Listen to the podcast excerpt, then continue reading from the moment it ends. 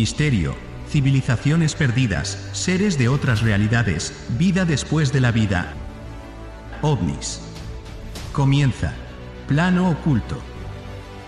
Dirigido y presentado por Lola Moreno.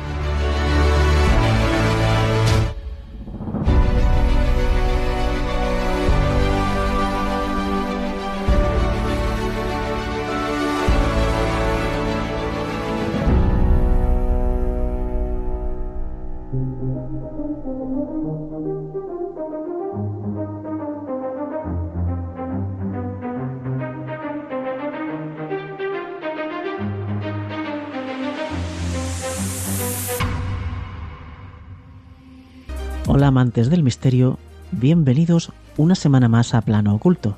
Al micrófono que les habla Lola Moreno. En el programa de hoy nos sumergiremos en un enigma que ha fascinado a lo largo de décadas. Las psicofonías y las psicoimágenes. ¿Alguna vez has tenido un escalofrío recorriendo tu espina dorsal al escuchar voces o sonidos inexplicables en grabaciones? ¿O por casualidad has capturado imágenes inquietantes en vídeos sin explicación aparente? Estás adentrándote en el intrigante mundo de las psicofonías y psicoimágenes, donde lo sobrenatural se entrelaza con lo tangible.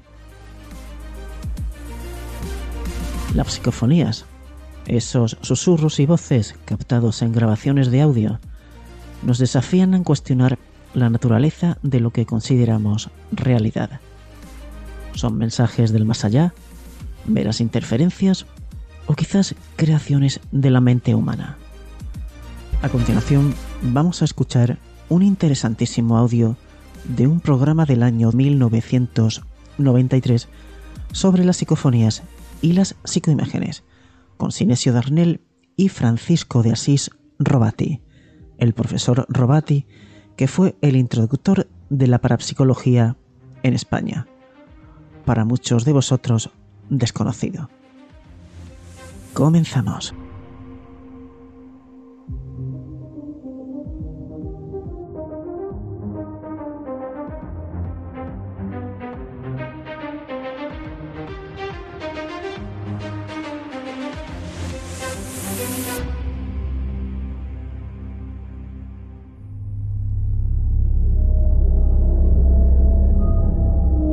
Contacto.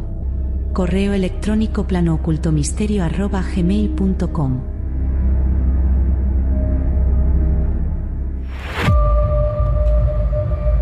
Enigmas, civilizaciones perdidas, ocultismo, misticismo, esoterismo y todo lo que está oculto. Escuchas Plano Oculto. Con Lola Moreno.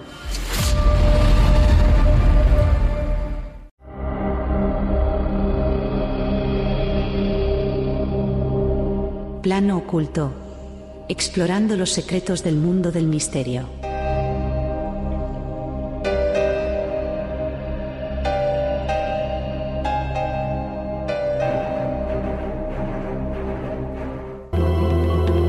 Buenas noches y gracias por estar ahí al otro lado del televisor. Comenzamos una vez más este programa dedicado a los misterios con la esperanza de poder llevar a buen término nuestros objetivos, que son hacerles pasar una hora y media entretenida informarles de las últimas noticias e investigaciones que se vienen haciendo dentro del mundo de lo paranormal y, por último, y quizá más importante, ayudarles a ustedes a que tomen conciencia de que tal vez nosotros, los seres humanos, no somos producto de la casualidad, como dicen algunos, sino de la causalidad, que no es lo mismo. Da comienzo, pues, la edición número 26 de En el umbral del misterio. Esta noche, en el umbral del misterio, las comunicaciones con el más allá, y lo exponemos así en forma de pregunta porque nosotros como programa pues no afirmamos ni negamos nada. Veremos qué es lo que dicen nuestros invitados. El espiritismo, la Ouija, la escritura automática y por otro lado, eh, de una forma más objetiva, las psicofonías y posteriormente las psicoimágenes, eh, que son además objeto de investigación de laboratorio. Bueno, pues todos estos fenómenos, de alguna u de otra forma, nos pueden hacer pensar de que quizás sí que existe un más allá. Y es más, de que estas entidades que residen en este más allá, pues pueden comunicarse de alguna forma, bueno, pues con nosotros. Para hablar de todo este tema, contamos con la presencia de tres personas, dos de ellos eh, profesionales de la investigación de todos estos temas desde hace muchos años y eh, el tercer invitado, eh, bueno, pues profesional de la divulgación especializada en el tema de las paraciencias también desde hace muchos años. El primero que les quiero presentar es el profesor Francisco de Asís Robati. Buenas noches, gracias por haber venido. El profesor Robati cuenta con una experiencia a sus espaldas de unos 50 años de investigación. Es el introductor eh, de la investigación sobre fenómenos paranormales en nuestro país. Es sociólogo, es doctor en psicología y especialista en hipnosis. Doctor Robati, ¿usted cree que con eh, la experimentación en psicología actual, dentro de un futuro no muy lejano, podremos llegar a alguna conclusión así firme de si hay o no un más allá? En 11 segundos hay un más allá. De eso estamos convencidos completamente, no a través de, unos conocimientos ancestrales que se dan en todas las culturas, en todas las civilizaciones, sino ya dentro de experiencias de laboratorio. Y si no, mi amigo Silencio Darnay, al cual admiro mucho y aplaudo mucho, y además lo quiero mucho porque es una gran persona, él nos puede dar bastante documentación sobre este tema. El profesor Sinesio Darnell eh, cuenta con una experiencia de 23 años de investigación él es el pionero en nuestro país de la investigación eh, en psicofonías y en psicoimagen, o dicho más eh, técnicamente, transvideocomunicación. Es químico y es miembro de la Academia Europea de las Artes y de las Ciencias de París. Profesor Darnell, eh, estas entidades que se manifiestan a través de las psicofonías y posteriormente de las psicoimágenes, ¿han explicado alguna vez por qué se comunican con nosotros? Sí, realmente hay una gran intencionalidad por parte de ellos en manifestarse. Y los objetivos son varios. Eh, esencialmente es algo así como un mensaje de consolación para nosotros. ¿Su, procedencia han dicho Hay tres tipos de procedencia, según ellos mismos dicen, ¿no? Siempre hablamos desde el punto de vista un tanto hipotético. La mayoría se presentan como personas difuntas y muchas han sido reconocidas, tanto por la imagen como por el sonograma un tanto por ciento muy pequeño se han presentado como entidades que nunca han sido humanas ni nunca serán humanas. Y otros, quizá menor, este sí, un porcentaje pequeñísimo, como seres procedentes de otros sistemas polidimensionales.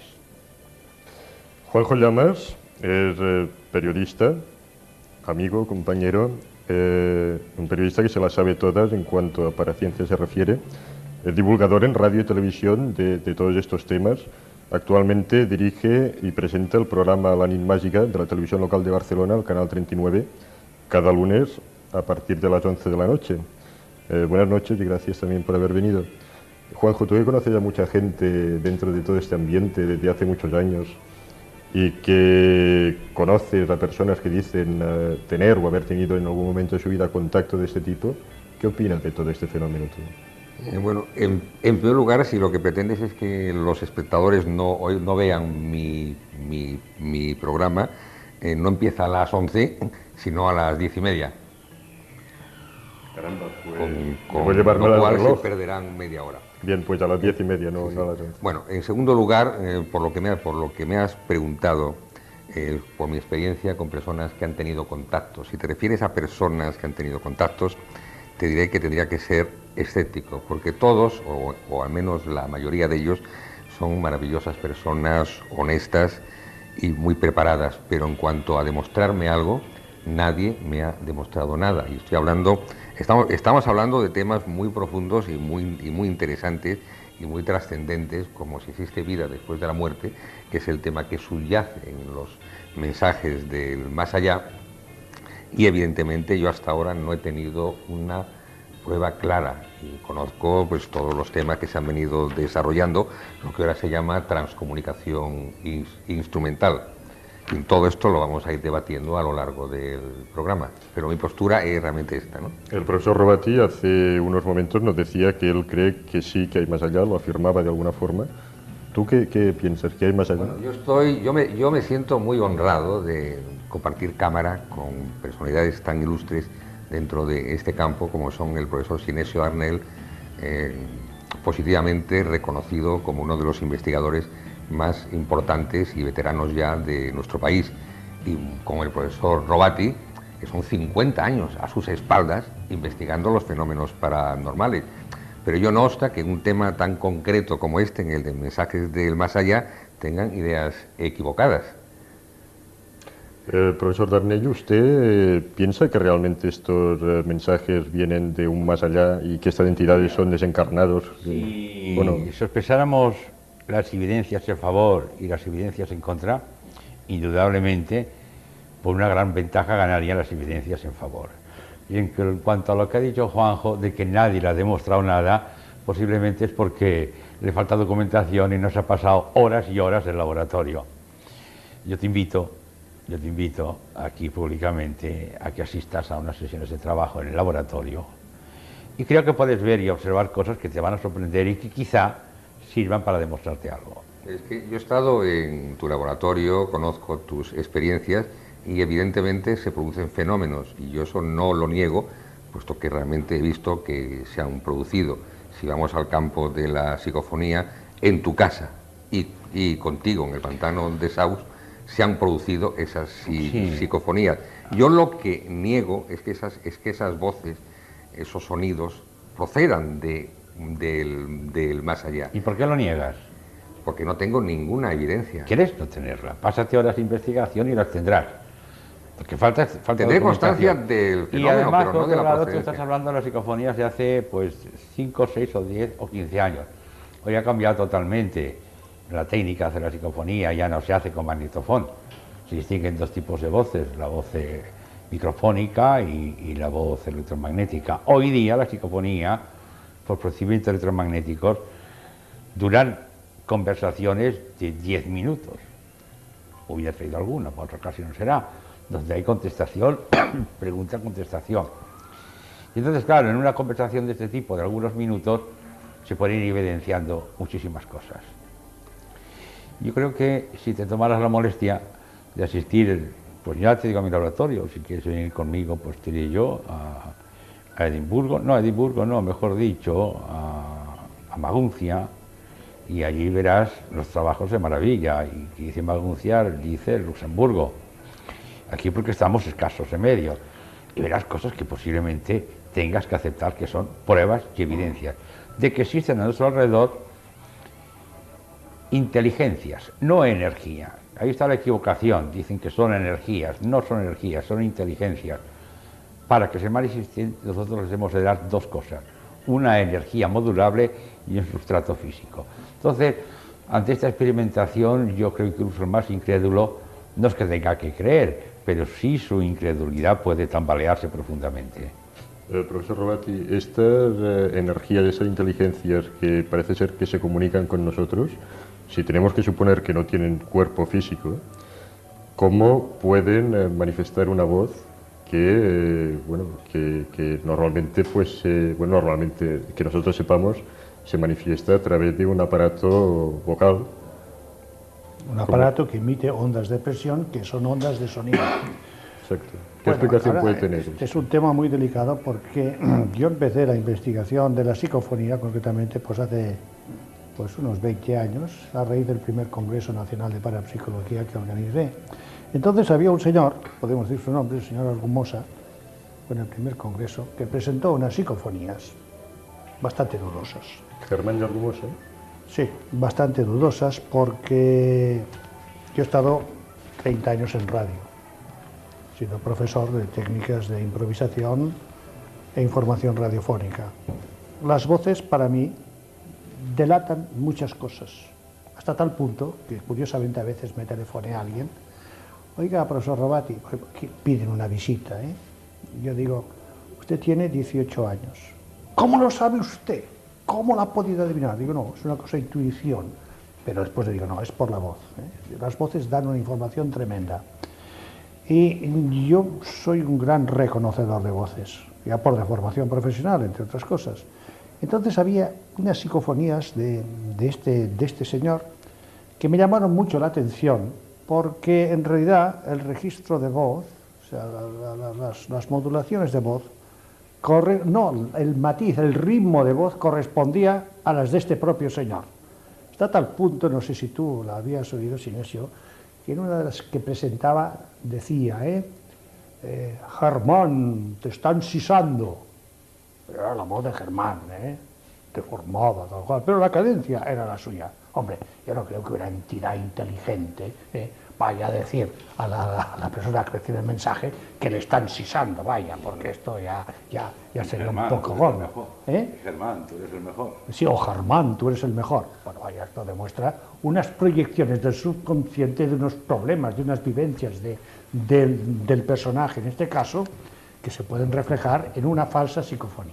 De falsas psicofonías hemos conocido muchísimas, unas a nivel consciente y otras a nivel subconsciente. Pero cuando la psicofonía se produce, por ejemplo, y hay unos animalitos domésticos, unos pájaros, ¿eh? un perro, que durante la sesión están quietos completamente. Y en un momento dado, este pájaro se remueve excitado dentro de la jaula o el perro empieza a retroceder. Seguro que entonces que hay una entrada de sonido paranormal.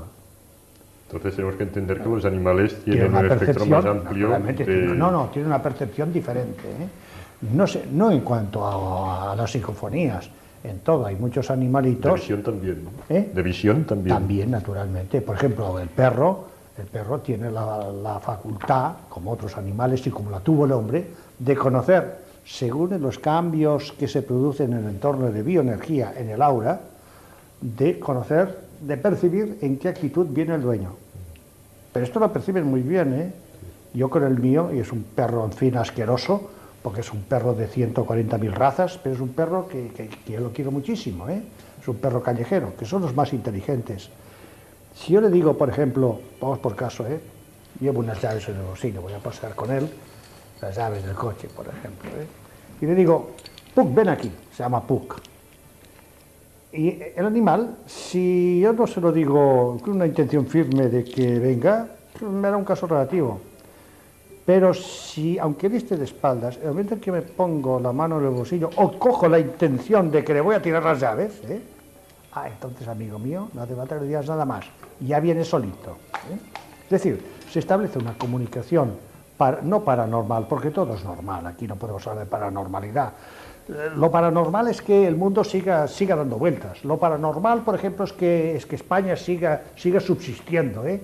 Estos son fenómenos paranormales de verdad porque el hombre se está cargando todo, estamos cargando el planeta, este sí que es una cuestión para un programa. Para, pero, hubo- varios. sí, pero hubo un tiempo en que todos estos fenómenos paranormales no eran paranormales, eran normales, la comunicación telepática, ¿eh? todo esto, esto no tiene ninguna Pero, importancia. pero volviendo a lo que decías de los animales que supuestamente eh, notan la presencia de una Notan que entidad se produce extraña, algo Mm. que nosotros no percibimos. pero también determinadas ondas que están no a hablemos de ondas porque, los- perdón, los ahora entraríamos en un tema, mi querido señor Lamas, muy delicado. Mm.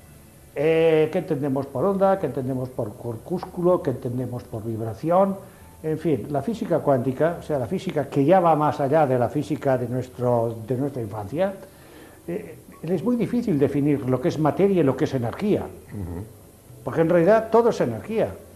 No energías, no, una sola energía, con varias gradaciones que algunas de ellas las percibimos nosotros, otras las perciben los animales, otras las podemos nosotros percibir a través de determinados mecanismos de comunicación. Pero es esas energías no necesitan ser ¿Eh? forzosamente, no han de ser forzosamente entidades del más allá.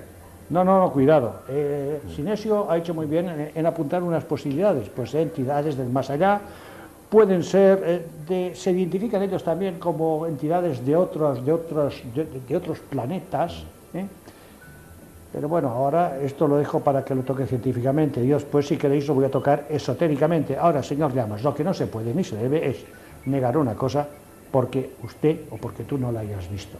Porque claro, son muchos años de investigación, yo llevo más de medio siglo encima, y claro, tenemos una información de una complejidad que tú no tienes. Y pero es que hace cuatro días el profesor Sinesio Darnell decía que aún no estaba totalmente seguro de la procedencia de esas voces. Ah, es que puede ser una o varias procedencias, esto sería otro tema. Lo que no se puede es negar. Es como el médico, por ejemplo, que yo me encuentro, digo médico por decir algo, ¿eh? y dice, y le hablo, o le hablan de hipnosis. Dice, va, hombre, esto no, esto no, esto no es posible. Pero bueno, usted, doctor, ¿Usted qué sabe de hipnosis? Hombre, no he leído algo sobre Mesmer. Bueno, Mesmer empezó haciendo magnetismo, aunque después había un trasfondo totalmente de sugestión aumentada. Pero, ¿sabe usted algo más?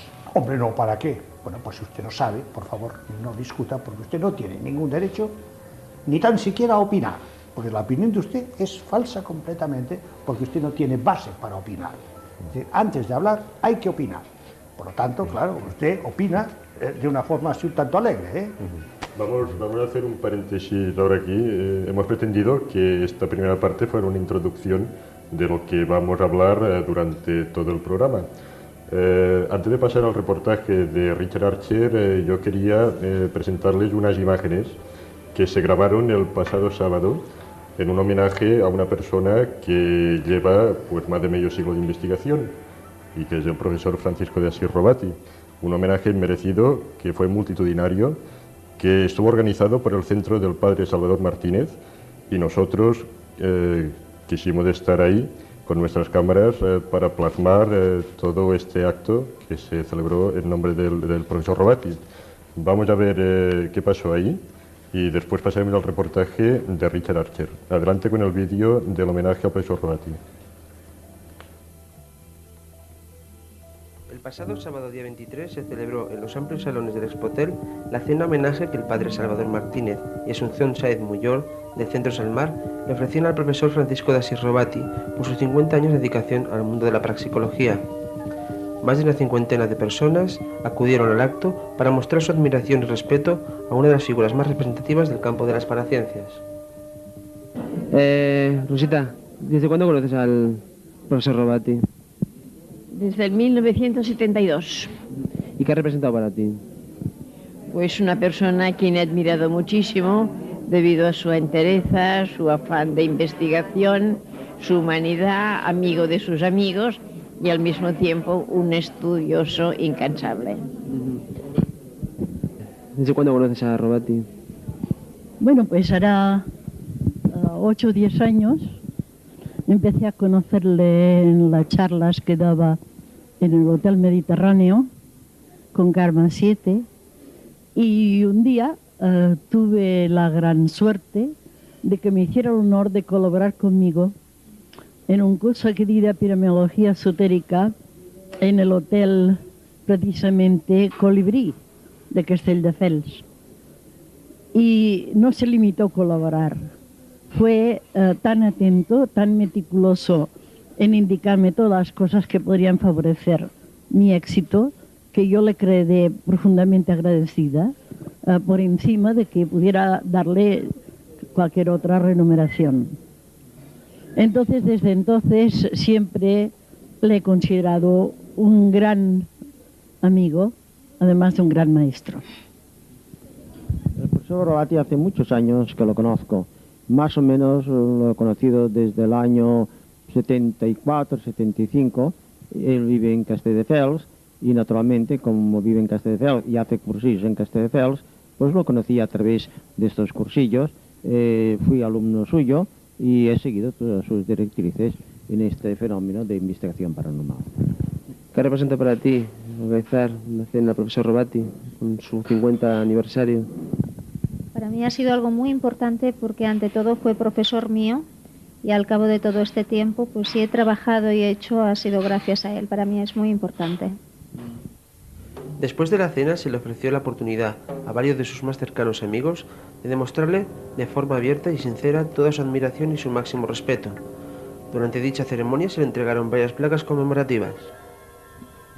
Aquí vengo por dos conceptos. Naturalmente, primero como amigo, que soy personal de su distinguida esposa, diré que he hecho charlas del sitio que he dicho y en más sitios, no vamos a enumerar, pero sobre todo, tengo que decir que represento CEDINE, Federación Política de Humanos, que vamos también a hacer el 64 aniversario. El mismo profesor Robati también accedió a ofrecer su agradecimiento y respeto a los allí presentes con un denso pero desenvuelto discurso, de que no faltó sus toques de sana ironía que lo representan. Reducir un fenómeno que es muy amplio a las, a las estrecheces de unos aparatos, de unos tecnicismos que llevan como consecuencia hoy en día en, los dos grandes centros mundiales de investigación que están situados en Rusia y en Estados Unidos, aparte de algún país del este, a darse cuenta que detrás de todo el fenómeno este parapsicológico aparece ahora algo mucho más trascendente. Ahora empieza a darse cuenta. Y que esto mucho más trascendente es como una barrera, que a través de la técnica es, no se puede traspasar. El hombre, por ejemplo, ha dicho que ha conquistado el universo, el hombre, el ser humano. ¿Por qué? Porque hemos llegado a la luna. Fíjense. El otro día estaba leyendo un libro de un gran escritor que se hacía la pregunta, ¿realmente el planeta Tierra es un planeta inteligente? Desde el umbral del misterio también queremos rendirle un cálido homenaje al introductor de la parapsicología en España. Gracias, profesor Robati, por su sincera labor. El equipo entero del umbral del misterio le desea que su investigación perdure por muchos años más. Bueno, pues así transcurrido el homenaje al profesor Robati. Profesor Robati, bueno, felicidades por el homenaje. ¿Y qué piensa de esto que usted estaba preguntando ahora mismo en el reportaje de si el planeta Tierra es un planeta inteligente? ¿Lo es o no, según usted? Para mí no, en absoluto.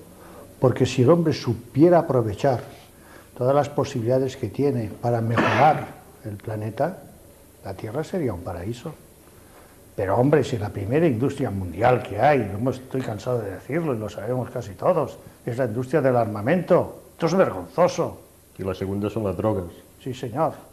Los laboratorios eh, productores, en fin, de, de, de, X productos químicos. ¿eh? Esto es vergonzoso. Y nos estamos cargando cada segundo un árbol del Amazonas. ¿eh? Se está muriendo cada segundo un niño de hambre.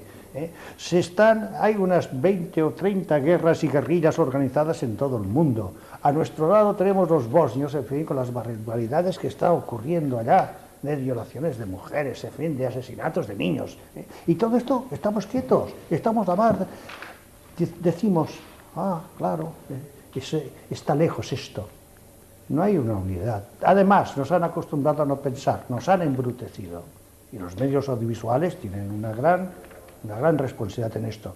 No los medios en sí, sino aquellos que están por encima de quienes dirigen los medios. Estos son lo que, en sociología llamamos asesinos o criminales sociales.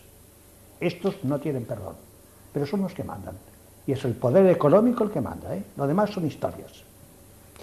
Bien, eh, dentro de unos momentos vamos a entrar en debate y si se quedan con nosotros podrán escuchar algunas psicofonías y podrán ver alguna psicoimagen.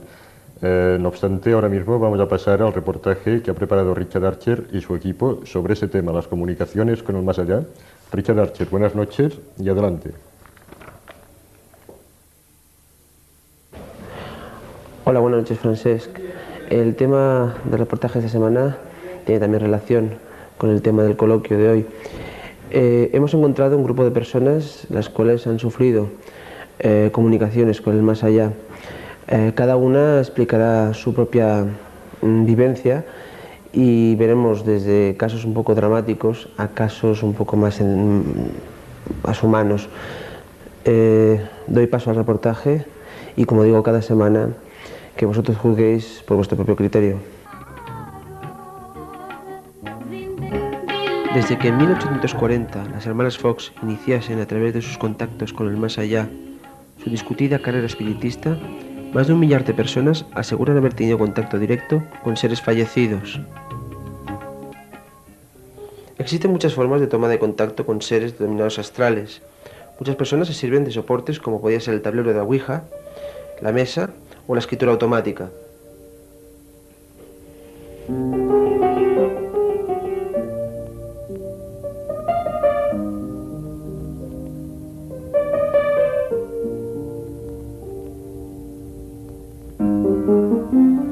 Yo desde muy jovencita, era pequeña, tenía una tía que era medium.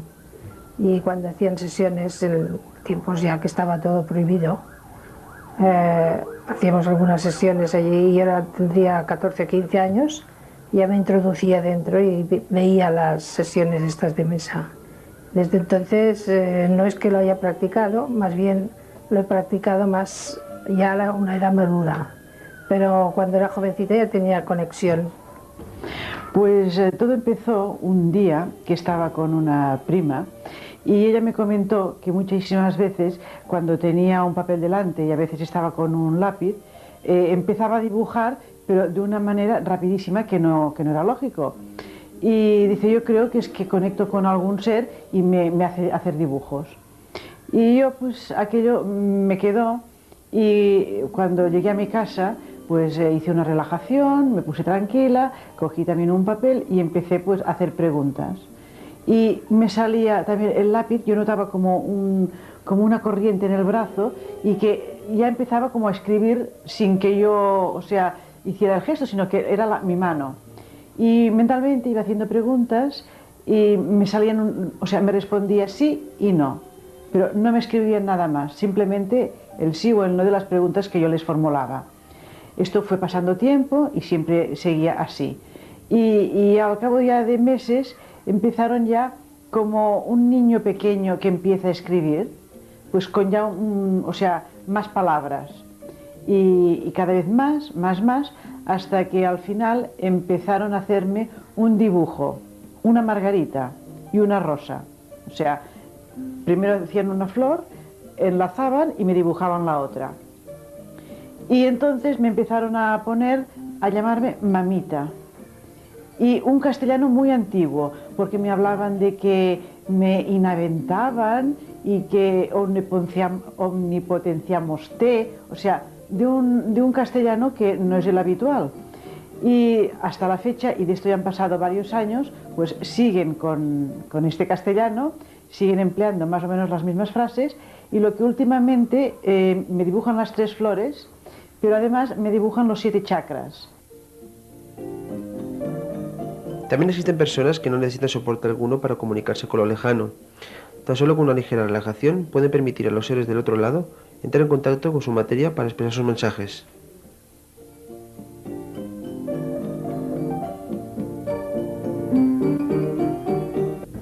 Yo, esto es lo mío porque llevo toda la vida, ¿no? Prácticamente hablando con, el más allá, conectando con, personas muertas, ¿no?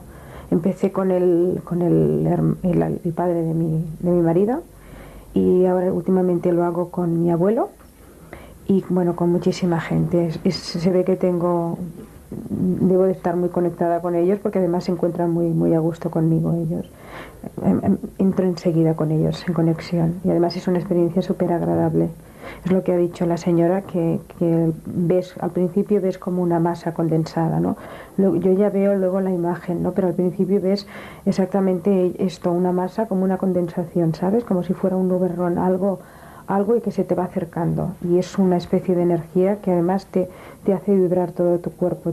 es algo increíble, ¿no? Es, para mí es algo maravilloso, claro. Sí, yo recuerdo una vivencia muy especial de una chica que se mató ahora un par de meses en la autovía de Castelldefels. Era una amiga mía, una psicóloga, y esta chica pues eh, tenía muchísimo miedo a la muerte. E incluso la semana anterior la habían operado de la nariz, de la estética, y yo fui porque ella tenía muchísimo miedo y tenía plena confianza en, mí. El día que murió, esa misma noche, ya, ya la tuve en mi casa, la tuve una semana en mi casa, yo no pude dormir, pero no de miedo, sino porque es que no me dejaba ni sol ni sombra. Iba a la cocina, estaba en la habitación, me estiraba del brazo, porque ella no conscientemente no sabía que estaba, que estaba muerta, ¿no? Entonces tuve que llamar a un exorcista para que me la quitase de, casa, ¿no? Porque es que yo no podía ni descansar. Mm, el, exorcista mm, pues vino, lo hizo y, me la quitó. Mm, ella estaba reacia, ¿no? La segunda vez que, lo intentó lo pudimos conseguir porque ella no quería marcharse de, de mi lado fue una experiencia positiva, muy bonita, a, la vez que también pues fue muy agotador porque te chupan mucha energía y más cuando acaban de morir. Esta fue la más, la más impactante quizá porque no, mm, claro, no, podía ni, ni dormir, estaba totalmente, si me dura una semana más acabo histérica porque mm, como no son conscientes de la muerte y estoy segura de ello, pues ella quería, ella pensaba que estaba aquí conmigo y me hablaba y me contaba Incluso yo le di unos datos a su familia que ella tenía mucho interés en que yo se los diera y lo hice a su familia. Y desde aquí pues, pues le mando un beso porque sé que está estupendamente, que ha encontrado incluso la luz. Ella ha encontrado, gracias a este señor, el exorcista, que no voy a decir el nombre, y es una persona maravillosa, muy importante aquí en Barcelona, pues ha encontrado la luz de esta chica.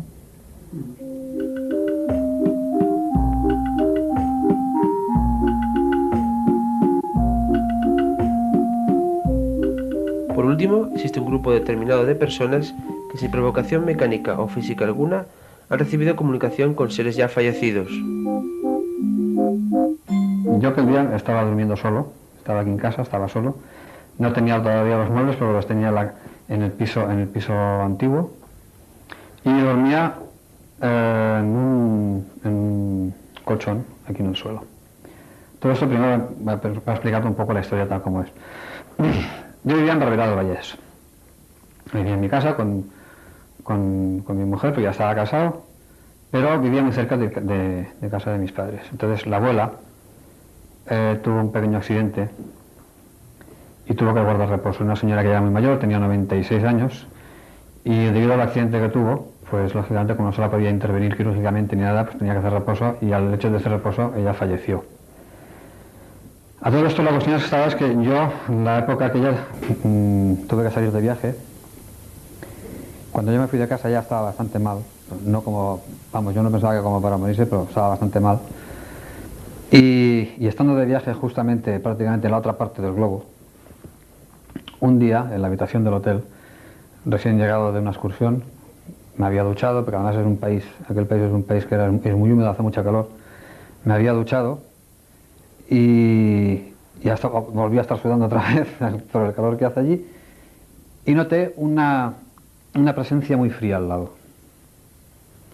Una presencia muy fría y como un susurro que me decía Dios. A todo esto, claro, mm, automáticamente pensé, esta es la abuela, la abuela que se ha muerto. Se ha muerto y ha venido, ha venido a despedirse de mí. Pasaron los días, yo llegué de viaje, lo primero que hice, cuando, lógicamente, cuando llegué a Barcelona fue ir a casa, dejar las metas y corriendo a casa, a casa de mi madre. Llego, hola, ¿qué tal? ¿Cómo estáis? Muy bien, muy bien. Eh, ¿Y la abuela? Dice, no, la abuela ya es muerta y enterrada. Y lo único que, te puedo decir es que cuando ella se estaba muriendo, que te estaba llamando. Y decía el chiquet, que era valenciana, decía el chiquet, el chiquet, ¿dónde es el chiquet? ¿dónde es el chiquet? Y ya está. A todo esto, cuando yo me, cuando yo me vine aquí, que lo, que lo que comentaba yo al principio, me quedé dormido yo aquí solo, y aquella noche la abuela vino a verme para decirme que estaba enfadada conmigo porque el día que ella murió me estaba llamando y yo no estaba a su lado. Y yo le dije que bueno, que me perdonara, que lo sentía mucho, que ella sabía que yo estaba de viaje. Mm, bueno, mentira, no lo sabía porque ya estaba en la cama, estaba, estaba. Eh, yo estaba de viaje, que, lo lamentaba mucho, que me perdonase, que, ella ya sabía que yo la quería mucho, pero que, estaba de viaje y que no, podía estar allí. Y ella estaba muy enfadada, muy enfadada, y que estaba enfadada y que no, y que, y que no podía ser, que yo, ella, ella me llamaba y que yo no, no, acudía a su llamada.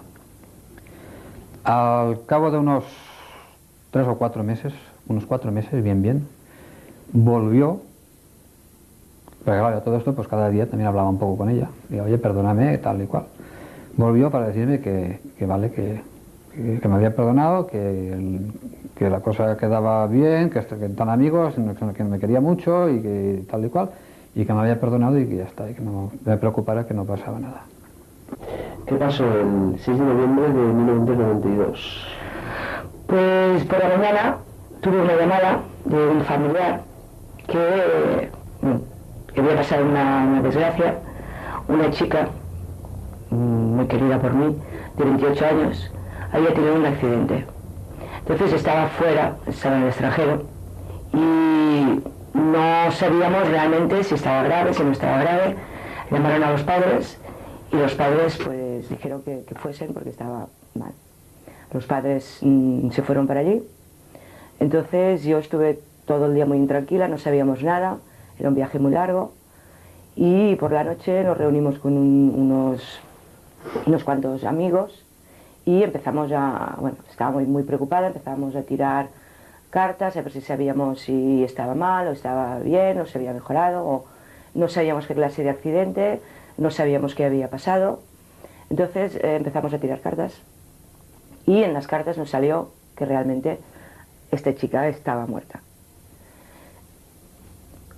Entonces, pues eh, me puse un poco mal porque, claro, era una persona muy querida por mí. Y eh, pensamos entre todos, bueno, entonces hicimos como un poco de, un ritual así muy, muy rudo, muy, muy sencillo. pusimos su nombre y pusimos unas velas y yo pues pensaba constantemente, mentalmente, le mandaba mensajes que, que fuese pues, a la luz, que fuese a la luz, que, que, no tuviese miedo, que no se encontrase sola, que, que, fuese a la luz. Y para mí dentro pensaba, pues, ¿qué ha pasado? ¿Qué ha, pasado? Entonces encendí unas velas, las dejé en la, cocina y al cabo de, nada, un cuarto de hora, media hora o así, volví a la cocina, las velas estaban apagadas y las velas me hicieron un dibujo, un, una figura, pues que, que, me quedé muy, muy, muy sorprendida, emocionada, me, me, cogió llanto y para mí fue como un mensaje que me había mandado ella, que, que sabía en dónde estaba y me hacía comprender que, que lo que le había pasado. Además, eh, la figura era muy... Yo no, no sabía, sabía que había sido un accidente, no sabía de qué. Y en la figura se ve claramente, que no sé si la cámara lo, lo cogerá luego. Sí, puedes ponerlo así, que lo coja para la cámara. Se ve claramente que hay un animal, o un animal deformado, una cara, los ojos, una cara también de, deformada. Y entonces, pues claro, eh, pensé, pensé, pensé qué significado podría tener, que era Perdón. Y toda la noche le estuve haciendo luz, le estuve rezando y tal. Y al día siguiente eh, llamaron los padres y tal, y nos enteramos todos de que había cogido, por la carretera, había cogido un, ciervo, y el ciervo le había entrado dentro del coche y le había destrozado la cara y la, cabeza. Y esta, esta figura me salió a mí, pues, 24 horas antes de saber lo que había sido el accidente.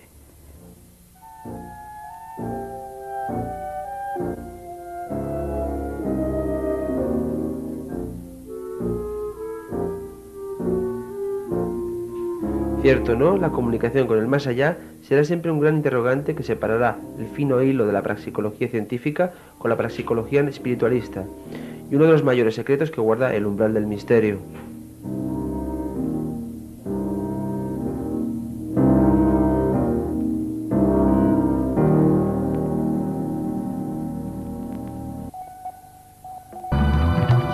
Contando con la presencia del profesor Francisco de Asís Robati, con el profesor eh, Sinesio Darnell y Juanjo Llamas. El profesor Darnell, eh, usted antes me estaba diciendo de que yo había realizado una pregunta, había hecho una pregunta sobre cómo eh, estas entidades pueden eh, manifestarse mm, con voz si supuestamente no tienen cuerpo físico y por tanto no tienen aparato vocal, por decirlo bueno, de alguna es forma. que la voz que hoy escuchamos no procede directamente de ellos. Mira, cuando yo escribí mi primer libro sobre parapsicología, hace casi 20 años, pues decía que la psicofonía es el fenómeno por el cual conectamos con un tipo de energía inteligente.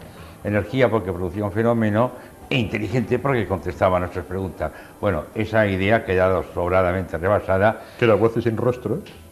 Sí, esa idea ha quedado suficientemente superada y eso ya sabemos que no es cierto. Lo que comunicamos es con una inteligencia, nunca con una energía. Sé que es difícil separar el concepto de energía de inteligencia, pero es que es así. Contactamos con una inteligencia. Entonces la inteligencia se manifestará, se ha comprobado el doctor Sekonsky, otros Necker y otros muchos, personalmente también, se ha comprobado que el fenómeno se produce cuando nosotros hacemos un aporte energético. Y que según el tipo de aporte energético que hacemos, se produce un tipo de psicofonía, otro tipo de psicofonía. Y cuando usamos graves, como onda portadora, modulable por esa energía, oyes perfectamente cómo decrece la onda, se modula y luego vuelve a subir, se obtiene un tipo de psicofonía. Cuando se hace en alta vibración, otro tipo de psicofonía. Pero está sobradamente demostrado que, por ejemplo, en cámaras anecoicas, con un absoluto silencio, bajan muchísimo los números de psicofonía, pero y si salen, salen muy débiles. Porque claro, el silencio absoluto no lo podemos lograr, porque aunque sea una cámara anecoica, existe lo que llamamos el ruido termomolecular. Y ese ruido termomolecular ya es suficiente para producir una psicofonía débil. En cambio, si en esa cámara anecoica nosotros introducimos una portadora o acústica o electrónica, entonces sube enormemente el número de psicofonías. La cámara ecoica lo que nos asegura es que la psicofonía no viene del exterior, porque es un aislamiento acústico y un aislamiento, un aislamiento electromagnético. Pero la cámara ecoica, siempre y cuando haya un murmullo de fondo o una onda herciana, se produce un tipo de psicofonía o otro tipo de psicofonía. Entonces nosotros lo que hacemos es dar una energía que ellos puedan modular. Y luego hay que darles un soporte físico, un sustrato físico donde pueda manifestarse o quede registrado el fenómeno. Profesor Robati, usted esto que está diciendo el profesor Chinese Arnell, ¿cómo lo ve? Considero que es una teoría o un estudio realmente interesantísimo. Bueno, yo te quiero decir exactamente una cosa con toda sinceridad.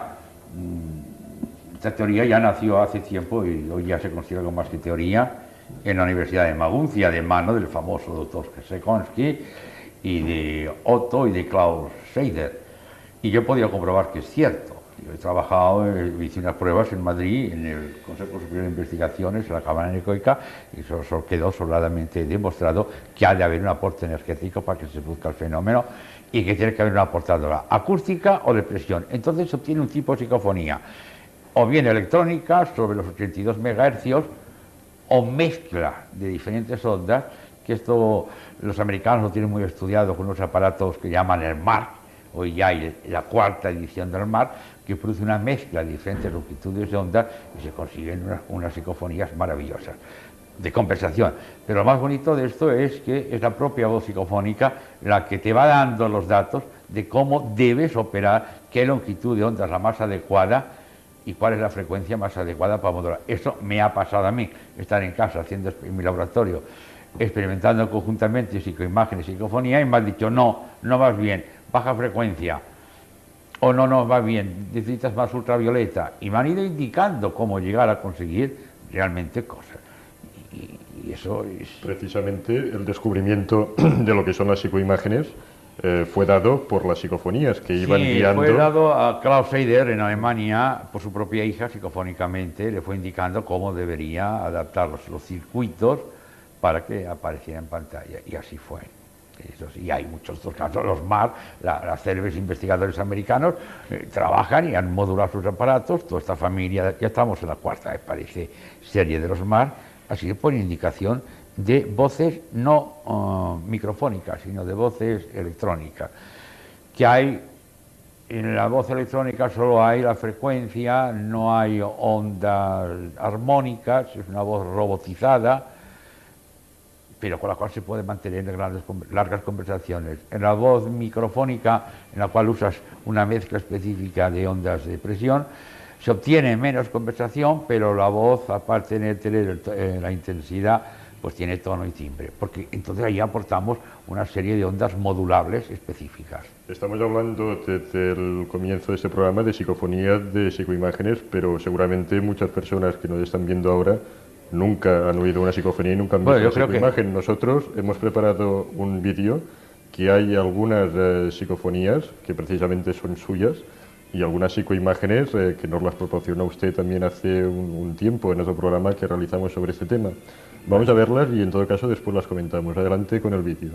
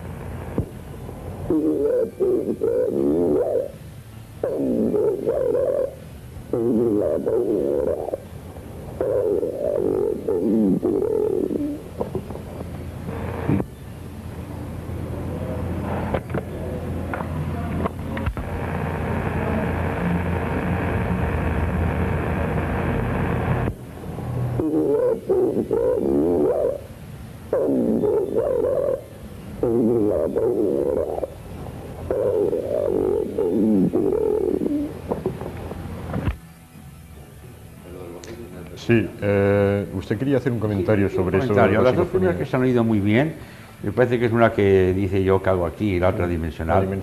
Por análisis del sonograma podemos saber si una psicofonía es fraudulenta o no es fraudulenta. Eh, siempre cuando está el sonograma aparece la curva de la onda principal, donde se mide la longitud de onda y la frecuencia y la intensidad, y luego las ondas secundarias, que son las modulables o las armónicas.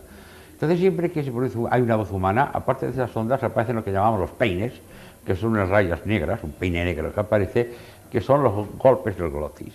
Y esto es, es imposible de eliminarlo, aunque intentemos eliminarlo. Sin embargo, en una psicofonía no aparece el golpe del glotis, lo cual quiere decir que no es producido por la garganta humana.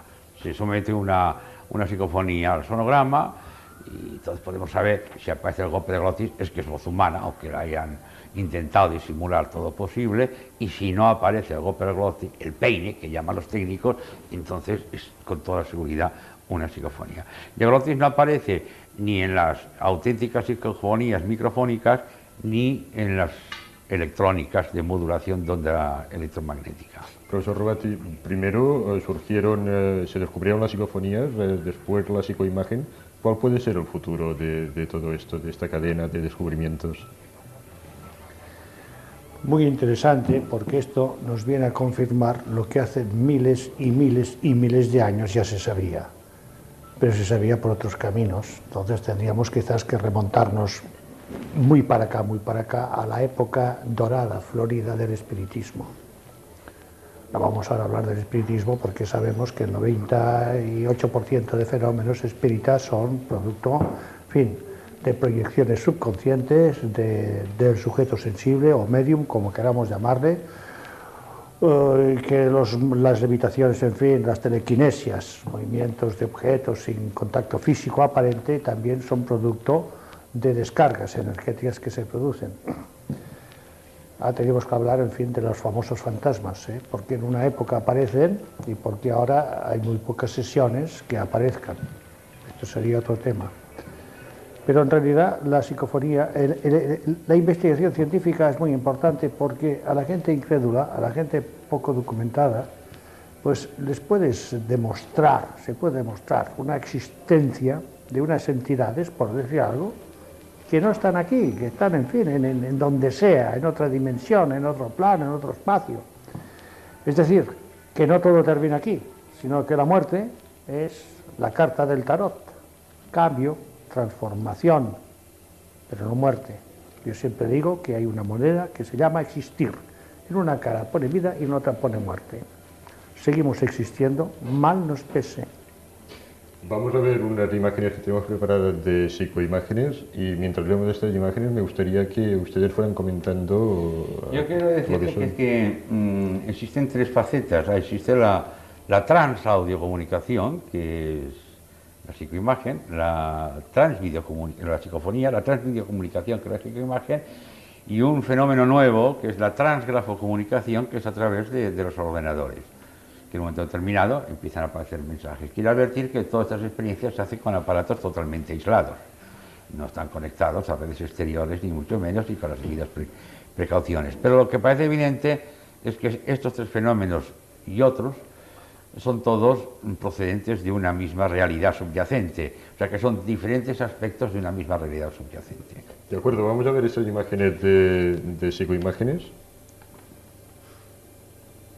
Este, bueno, es- bueno estas, no son obtenidas por mí, ¿eh? Estas son alemanas, este es un, sacerdote que fue sacrificado y luego apareció, la que ha salido antes e- era Jukerson, este es un niño que se dio a conocer y le dijo a su madre la vida, le dijo a su madre cuando lo vio, dijo, pero si estás muerto, y él contestó, no, los muertos sois vosotros, la vida aquí es plena. Y este es un ser, este es de Luxemburgo, no sé quién es de Luxemburgo, de los pocos que se presentan diciendo que ellos no han sido humanos ni nunca serán humanos. Este no sé quién era, lo tuve yo. Bien. Bueno, eh, a partir de ahora, pues eh, yo aprovecho para decirles que vayan ustedes eh, contactando con nosotros, no con el más allá, sino con el más acá. Y el número de teléfono que pueden marcar es el 421-2750 para hablar con nuestros invitados. Sí, ¿quién quiere? Dice que si hasta hace pocos años el avance en estas temáticas era, era siguiendo una escala aritmética, una progresión aritmética, debido a que esas voces nos están dando datos de cómo operar, pues ahora el progreso ya es a escala geométrica, ¿no? la progresión es geométrica y se están consiguiendo mucho avance. Y yo quisiera hacer una aclaración, no se publica ni se sabe ni, ni la cuarta parte realmente de lo que se está realizando ¿Por qué? y investigando. Bueno, quizá porque sea, la gente vive de espalda a esta temática y quizá porque no se está preparado para saber muchas cosas. Hay rechazo aquí en nuestro país, sobre todo. A Alemania y en cualquier librería encontrarás libros sobre transcomunicaciones con un rigor, con un verdadero rigor, hechos por personas muy documentadas. Pero cuántas veces nos encontramos aquí que eso son majaderías, eso no es verdad, eso no existe, esto es como, como un, artículo, un señor que escribió un artículo muy bueno sobre los campos morfogenéticos, que es otra cosa maravillosa actualmente, y lo llevó al editor, y el editor leyó aquello y dijo, bueno, este es un tema que aunque fuera verdad, yo no creo en ello. Bueno, pues en este caso nos pasa bastante esta postura de gente que aunque sea verdad no la acepta y no la admite. Entonces llega un momento en que uno se calla, se, se interioriza y, y la cosa se extiende entre las personas que les interesa y enfocan este asunto con un verdadero interés científico y serio. Entonces, perdón, una última frase. Entonces, cuando se critica al científico de que investigue esta temática, hay una defensa muy fácil y es recurrir a San Agustín cuando dice lo que ya sabemos por la fe, que la luz del conocimiento lo ilumine. Y entonces, a investigar se ha dicho. Profesor Roberto, voy a pedir la palabra. A mí se me ocurre una pregunta internos ahora que no nos ve ni, ni nos escucha nadie.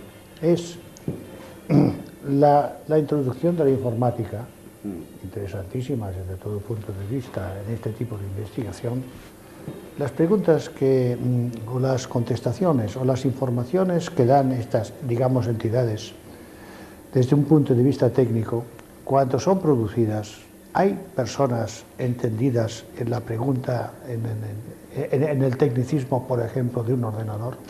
Sí, desde luego, pero ten en cuenta que normalmente son mm, espontáneas y a veces sin necesidad de presencia de nadie. Y te puedo explicar, te puedo explicar cómo se inició la comunicación. Un señor técnico en, en, informática, pues llevaba trabajo en su casa, era una, una, alta jerarquía bancaria. Bueno, estaba trabajando y su mujer le llama a cenar, él se va a cenar, le entra sueño, no se acuerda, se va a dormir y se deja en marcha el aparato durante toda la noche. La mañana siguiente... ¿El aparato qué era? ¿El ordenador? El ordenador. ¿eh? con, con, un tratamiento, con, un tratamiento, con un tratamiento de textos. En su casa particular. y vuelvo a decir, el ordenador no estaba ningún modem ni, conectado a ningún banco de datos, circuitos cerrados. Entonces me se acuesta, mañana siguiente se despierta, ve el reflejo de la pantalla en el estudio, dice, ya me he dejado el laboratorio en marcha, entra, y cuál no sería su sorpresa, su sorpresa cuando en la pantalla ponía, Taylor, creerás en mí.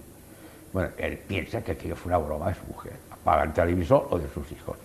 Y cuando voy a hacer el favor de no escribir tonterías en el ordenador. Que no, que nosotros hemos ido, que nosotros hemos ido, que nosotros hemos ido. Se vuelve a repetir el fenómeno, deja el laboratorio o la oficina despacho cerrado con llave, empiezan a tener contacto, se le presenta una entidad.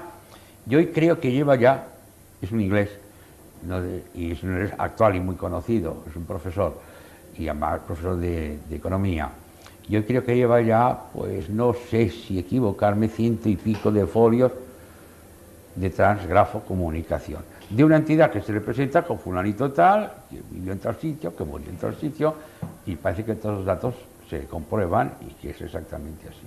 Hay otras versiones. ¿Y él, qué hace con esos folios? Los estudia, los guarda afanosamente y lo va comunicando a investigadores de otros países.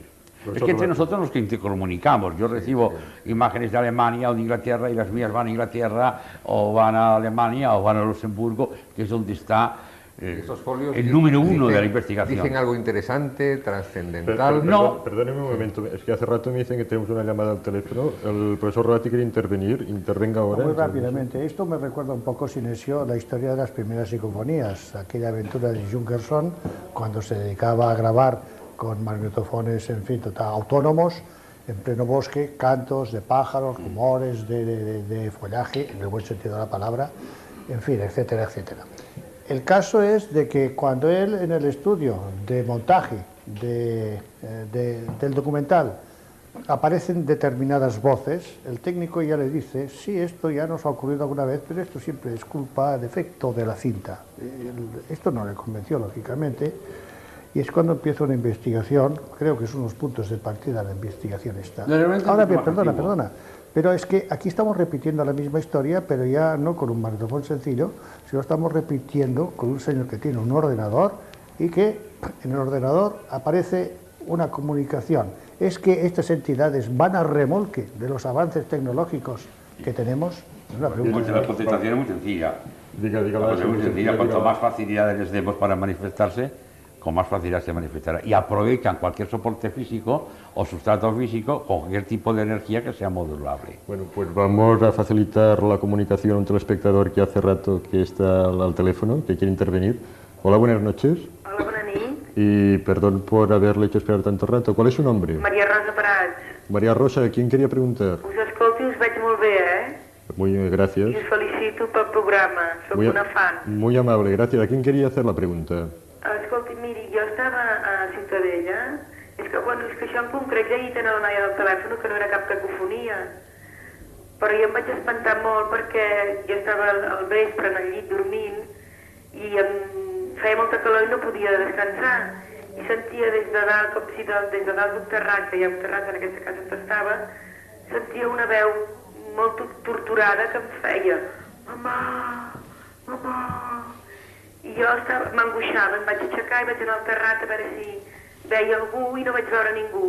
I jo vaig intentar pues, dormir i resar un pare nostre per veure què passava. I, ra, i, no, i tot el rato, mamà, però com un nen petit, com un plor d'algú que, que em cridava. I jo cada nit, escolti, em vaig estar bastant preocupada. ¿Y qué pasó al final? Doncs pues miri, res, que m'he quedat amb el dubte i per això els preguntava a veure això, que si era una ànima en pena o què pot ser això i perquè jo ho sentia. I Bueno. segur, jo estava, no estava ni trompa ni res, vull dir, estava en la mà amb els meus cabals, eh? Bueno, María Rosa, si le pasa otra vez, no se asuste. Home, sí, perquè és que no sé per què ho tenia que sentir, perquè vaig anar al terrat i no vaig veure, dic, a veure si algú aquí, algú, algun gat o alguna no, no, no hi havia, tothom dormia, era les dues de la nit, jo estava molt tranquil·la i, no, però una cosa angoixant, eh, el que sentia jo. Lo, lo hace usted muy bien ese, mamá, Home, lo perquè hace em muy va bien. quedar gravat, és una cosa que impacta, sincerament. Bueno, escuche la respuesta de nuestros ¿Usted, invitados. ¿Usted vive sola? És que no era una casa meva, això és el pitjor, que era casa d'una gent, d'uns amics. Que también estaban en la casa. Sí, sí. ¿Y son bromistas? No, que va, No. ni gota, si tots dormien, són gent que s'aixequen a les 7 del matí, que es dormien. Eh, María Rosa, María Rosa, escuche la respuesta de nuestros invitados a través del televisor y ya puede colgar el teléfono. Penjo el telèfon, deixo Sí. la línia. Gràcies, eh? Gracias por llamarnos. Gràcies, eh? Endavant, eh? Que m'agrada molt aquest programa. Bona nit. Muy amable, gracias. Adiós, Hasta la próxima. Adiós. ¿Qué le podrían decir a esta señora de, de Para esta mí esto no es experiencia? psicofonía ni es nada. Exacte, absoluto. exactamente. Això, Maria Rosa, no és una psicofonia. Això podria ser una al·lucinació, que no ho crec, o podria ser, diguem, una entitat que diem nosaltres residual, que hagi quedat anclada en allà. És a dir, avui en dia sabem, y entramos en el tema, en fin, creo importante, de la vida post-mortem, senyor Llamas, això podria ser, en realitat, bueno, de que quan morim no s'acaba tot, sinó de que hi ha el jo transcendent, omiteixo la paraula, la paraula ànima perquè, en fi, porta una càrrega esotèrica, religiosa, màgica, que no ve el cas.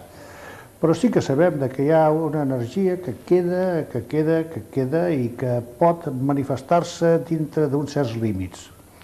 La pregunta interessant seria saber si en aquesta casa havia mort algun infant.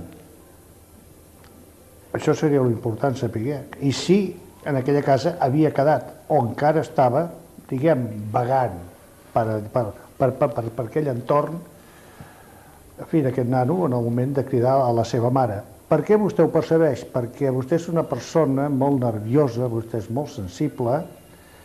Eh... Lo, nota usted por la voz. ¿Eh? Lo nota sí, usted por la voz. Si nos llama, lo, lo confirmará. ¿eh? Además, es, no es muy alta. Mm, tiene una gran imaginación también. Y bueno, y nada más, porque si no diríamos que hay la bola de cristal aquí. Cuando tengo la bola es, es tremendo, entonces ya todas unas partidas de petanque. O sea, si tiene una gran imaginación y es sensible, la respuesta de lo que ser. ha oído esta señora está clarísimo. Podría ser una alucinación de ella. ¿eh? Ahora, cuando se repite varias veces, esto ya, ya, ya da algo que pensar. La Y después, sigue teniendo imaginación y sigue siendo muy sensible. puede ser, ya digo que puede ser esto, pero también puede ser, por esto es Siente muy- un placer morboso por la No, tensión no, no, que le produce esa, esas voces o esa voz. no, no, no, hombre, bueno, si una persona oye voces, entonces caemos ya en una esquizofrenia, ¿eh? Y no es el caso de esta, de esta señorita, ni muchísimo menos. evidentemente. Es, una por el tono de voz normal. sí. Lo que pasa es que el sujeto, el sujeto muy sensible eh, se, se- se convierte muy fácilmente en un paragnosta, en un medium. Y aquí puede percibir cosas que los demás no percibimos. Es decir, tiene una- un campo de, de- de- de- de- de percepción mucho más amplio que el nuestro. Porque tú aún crees que los mediums se, se relacionan con los espíritus No. de, otras muy, que han en vivido. muy rarísimas ocasiones, Sí, ¿eh? sí. rarísimas ocasiones. Porque además todos los, todos los espíritus que se manifiestan, pobrecitos, tienen una, una cultura bajísima, no saben por dónde andan y todos dicen los mismos mensajes mesiánicos. Si me Suelen, permitís. suelen, suelen, suelen tener la misma cultura que los, que los que las mediums o que los mediums. Sí, o de alguno de los asistentes. claro. Pero yo os explicaré muy rápidamente una anécdota del Mediterráneo en un congreso de no sé qué era, que, que, en fin, que yo estaba allá, lo, lo realicé o lo presidía, no me acuerdo el caso al menos. Cuando termina la sesión del congreso, un grupo de señoras viene y, no- y me dicen, eh, ¿podríamos hacer una sesión espiritista ahora que son las 12 de la noche y han acabado las sesiones? Digo, ah, por mí no hay inconveniente, si el, si el dueño del hotel les autoriza, adelante. Y el dueño del hotel dice, sí, sí, que hagan lo que quieran mientras no me pegue un fuego al hotel. Nada, bueno, tal, de que al cabo de media hora mm, yo dije a mi esposa, vamos a bajar a ver qué es lo que está ocurriendo aquí. Mi esposa es testigo porque después nos reímos mucho, por, para no llorar. Bajamos y había, pues bueno, el famoso círculo, el medium allá soltando no sé qué, que ahora entra un espíritu, que ahora dice esto, que ahora se va, que ahora viene otro. Y en un momento empieza el mensaje mesiánico de siempre. Hijos, estoy aquí para advertiros que el mundo se va a la catástrofe, que la humanidad es muy mala. Todo esto ya lo sabemos, pero en fin, pero dale que te pego. Yo, por la forma de hablar, le dije a mi mujer, esto debe ser, no sé, debe ser un obispo, un sacerdote o algo así. Mi mujer, como siempre, dice, "Va, no hagas bromas con esto, vamos a ver qué, qué pasa. Total, que le dijo al guía que había al lado, dígale al espíritu que se identifique. "Eh, ¿Puedes decirnos quién eres? Sí. ¿Eres un sacerdote? Más que un sacerdote. Digo, ya estamos. ¿Eres eh, un, un obispo? Más que un obispo. Toma. ¿Eres un cardenal? Más que un cardenal. Entonces eres un santo padre. No, somos tres santos padres que estamos aquí para avisaros del peligro que corre la humanidad. Yo dije a mi mujer que un santo padre, bueno, en fin, es una persona demasiado inteligente para perder el tiempo en manifestarse en el tono aquel. Ahora viene la segunda parte de la anécdota y termino. Una señora termina la sesión y me dice, oiga, profesor, eh, ¿usted cree que, que eran tres padres santos? Digo, no, hija mía, no, ni hablar, ¿eh? Nada, eh, nada. Digo, lo que pasa es que la medium, de muy buena fe, en fin, ha hecho un fraude totalmente subconsciente, no con ánimo de engañar, sino que se engañaba ella misma. Ay, menos mal, me voy muy tranquila a dormir. A la mañana siguiente, a la hora del desayuno, se me acerca la buena señora, me dice, ¿qué razón tenía usted? Ya, ya sé ya que no era ningún, ningún Padre Santo. Digo, ay, ¿quién se lo ha dicho? Santa Teresa de Jesús, que esta madrugada se me ha aparecido para ratificar lo que usted dice. Caramba, Después de esto ya, De mal en peor. pues vamos a donde sea. ¿eh? Pero el caso de esta, por, por lo que ella, porque es una persona sincera la que estaba hablando ahora, muy interesante saber la historia de aquella casa, qué es lo que había ocurrido. Vamos a pasar, eh, eso queda en el umbral del misterio. ¿eh? Que eso queda en el umbral del misterio de momento. ¿Qué pasó No, en es aquella que casa? falta información, A no ser que claro. nos vuelva a llamar aquella señora y nos lo explique, si lo sabe ella. Vamos a pasar a otra llamada de teléfono que tenemos ya preparada. Hola, buenas noches.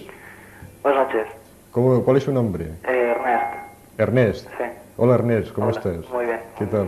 Eres el productor de la Nin Mágica. Sí. Eres, eres tú, ¿no? Sí, soy yo. ¿Qué tal? Molt bé. Eh, ¿A quién querías preguntar? Bueno, en principio al señor Darnell.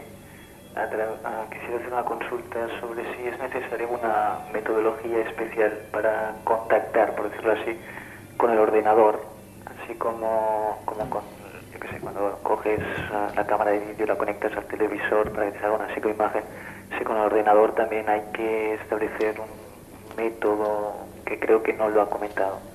Y hacer una, una pequeña observación, y es que a lo largo de la historia la técnica ha conseguido salvar la distancia a través de la comunicación a partir de teléfonos y de la misma televisión y quizá a través de estas nuevas técnicas conseguimos pues eh, salvar dimensiones ¿no? y ir a comunicarnos con otras mm, dimensiones y nada más felicitaciones por el programa y un saludo muy fuerte Gracias, Ernest. Eh, gracias por habernos llamado. Escucha la respuesta del profesor Narnell eh, por el televisor, como si fuera una especie de psicoimagen.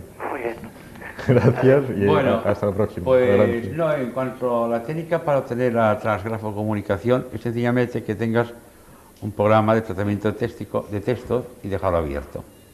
Dar entrada, dejar el programa abierto y mucha paciencia. Tengo que advertirte que yo me he pasado meses dejando el ordenador en marcha todas las noches y no he conseguido nada. Esto te digo para que, para que tengas paciencia. No hace falta una técnica específica como con la psicoimagen, que hemos de conseguir eh, el acoplamiento de la cámara con la pantalla del televisor para formar los campos que llamamos optoelectromagnéticos, donde se produce la imagen. Es mucho más sencilla la, telecomunicación o, la, el taster, como tester, como dicen los alemanes, o transgrafocomunicación. Es dejar la pantalla abierta y que tengas una buena dosis de paciencia. Actualmente también lo que se hace es dejar preguntas en el ordenador. Y preguntas que ignora el dueño del ordenador. O sea, tienes un amigo, te graba un disquete, hace una serie de, preguntas, las introduce, llama a esas preguntas con la pantalla apagada para que el, el dueño del ordenador no se dé cuenta de las preguntas y lo dejan en marcha. La pantalla puedes dejarla apagada tranquilamente, pero el ordenador, el sistema, tiene que estar abierto. Y al día siguiente te levantas, pulsas el botón del monitor, el monitor se enciende y te salen todas las preguntas que ha introducido tu amigo y encima posibles contestaciones a esas preguntas.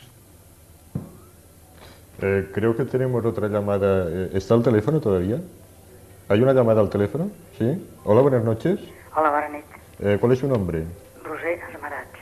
Muy bien, Roger, ¿a quién quería preguntar? Pues miri, jo voldria dir, per exemple, que a aquests senyors que estaven explicant que alguna cosa es queda en l'aire, nosaltres tenim una... podríem tenir, per dir d'alguna manera, una bona resposta des del doctor Puigvert, que la seva germana encara és viva, i jo podria ben explicar que quan aquell senyor feia una operació amb una persona, en el moment d'obrir-la, deia aquesta persona és morta. I a lo millor els seus col·laboradors estaven dient però si té molt bé la sang, però si el cor funciona, però si tot està perfecte, la maquinària està bé, no hi ha res, diu no. A mi m'ha sortit una cosa, un aire des de les mans, i això s'ha acabat. I a lo millor era una noia de 19 anys o de 20, que inclús una vegada va plorar molt, ell per televisió, quan ho explicava, diu, i a lo millor aquella persona que em venia de 90 anys i a mi no em havia sortit a l'aire des de les mans, deia d'aquesta en tenim per rato, encara fotràs pella. I tenia raó, o sigui, era, era una persona que ell deia, em diuen que sóc una eminència i que no ho sóc, sóc com molta gent, el que passa que no sé què és el que tinc, era com un do per mi, oi? I que a partir d'això eh, ell s'enterava de coses que els altres no les podien imaginar. Eh, Roger, Sí. aparte de este comentario que nos está haciendo, eh, ¿quería hacer alguna pregunta en concreto?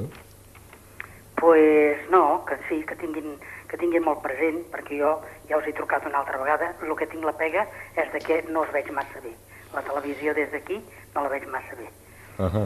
Només és aquesta la pega, no? Però que sí que ho tingueu present, que hi ha una sèrie de coses que personatges com el Puigverd, que no podem dir que era cap subnormal, o que era una persona que s'estava imaginant històries, que llavors això ens serveix per tots, no? O és que aquest senyor també era un fantasma? Aquesta, No, aquesta yo, no, seria... yo no sé, yo és- no sé si he miri, entendido muy bien todo lo que no, usted no, está no, diciendo. No, no, bueno, és que potser ho diré d'una altra manera. Si el No és ni que- pregunta, no Sí, és sí. resposta. És justificar uns fets que estan aquí i que existeixen i que hi ha persona que té la capacitat de notar-ho i que hi haurà persona que no tindrà la capacitat de notar mai res. Aquesta és la pregunta i la resposta. Per una altra vegada, voldria dir per una altra part Sí, si alguna pero vegada- molt- muy, muy rápido porque se nos Sí, va el tiempo. ja estic, ja Bueno, estic. Voldria dir, per, un, per últim, que si alguna vegada em volen cridar a mi, jo sóc professora en numerologia, podria donar bones classes, i he fet un llibre, i he fet uns invents, que Roger. entre, entre Lucifer Roger. i entre Jesucrist hi ha molt poca diferència, i que també la puc demostrar pels estudis que he pogut fer. Res més, moltes gràcies. eh, gracias, José, por llamarnos. Eh, déjenos su teléfono ahora aquí a, a la persona que le ha atendido. Sí, senyor. Y ya nos pondremos en contacto. D'acord, Gracias jo també por todo. a l'Acadèmia 2000. Gracias. Adiós. Bona nit. Buenas noches. Bueno, ¿Tú yo yo no sé si por, si por alusiones, si se Parece que refería, estaba en contra tuyo si se poco, ¿no? refería a mí. Es que, vamos a ver, lo que la señora esta hablaba de, me parece quien dijo que era su familiar, el doctor Putzberg, eh, yo no lo niego.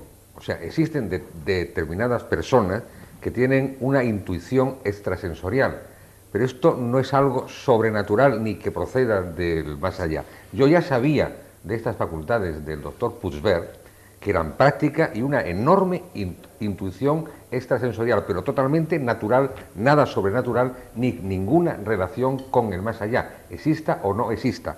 Otro médico también muy conocido en, en Barcelona, que tenía facultades de evidencia, pero totalmente producto de su intuición, de sus conocimientos y de una percepción extrasensorial totalmente natural, era el doctor Pedro Pons. ¿Mm? Que, yo no sí. niego. Por yo- favor, muy, muy, Muy breve. breve. porque tenemos que pasar ya. Basándose precisamente en lo que dices tú, pues eh, la parapsicología actual europea, ya le digo aquí porque estamos, somos otros de cola, es una parapsicología muy científica. Y una parapsicología que solamente puede decir esto es, cuando queda registrado por aparatos físicos que no son sugestionables. Eso, de entrada, la mente no juega mucho. Pero están conectados y rodeados de energías. ¿El qué? Esos aparatos. La energía que le suministramos nosotros. Sí. ¿Y qué tiene que ver eso? Pero que nosotros no dominamos y no conocemos en su totalidad. Es que la energía que produce esos fenómenos no es dominable por nosotros, ni mucho menos. No obedece a un campo unificado energético. Es otro tipo de energía, no mesurable. Pero lo que aprovecha es, si es energía, que ya he dicho antes que no lo era, era inteligencia. Lo que modula y opera es con la inteligencia, con la energía que le damos nosotros y sobre los aparatos que le proporcionamos nosotros. Entonces, Juanjo, comprendo tu postura, que en este momento es la cual llevarnos la contra, lo entiendo perfectamente, esa es tu visión y para aquí está. Pero yo te aseguro que si vieras un laboratorio, no te digo al mío porque no tengo el instrumental, pero te vienes conmigo a Luxemburgo, te presento un matrimonio, te has asombrado cuando alguien en tu castellano, en castellano quiero decir, no en francés ni en alemán, te empieza a dar conversación, se te presente como un ser querido, te dé datos y te dé hechos muy concretos y te aseguro que a partir de ese momento no he dicho Estaré antes- produciendo yo mismo. No, hombre, no. No, porque está súper demostrado. Mira. Quizá no, quizá sí. Mira, perdón, un momentito, un segundo, un segundo solo. sí, sí. Nuestra actividad cerebral es de 0,00, un voltio, un voltio por centímetro cúbico de cerebro. Con eso no puedes encender ni la más pequeña lámpara de una pila. Y la capacidad cerebral de las personas que han fallecido es, es, es Ah, cero. ah, Porque sí, vamos, porque- aquí, porque aquí nos vamos, nos podido- vamos a otro terreno dejarlo ya, aquí. ¿eh? Vamos, vamos a dejarlo un momento aquí, que tenemos que pasar a otra sección y enseguida van a seguir ustedes discutiendo. Sí, no, ya, no, ya lo verán. Ahora que nos íbamos a pegar. Ya lo verán como seguirán discutiendo porque vamos a pasar a nuestro compañero José María Ibáñez, que su misión es la de, bueno, de hacer un giro sobre el debate que estamos manteniendo aquí.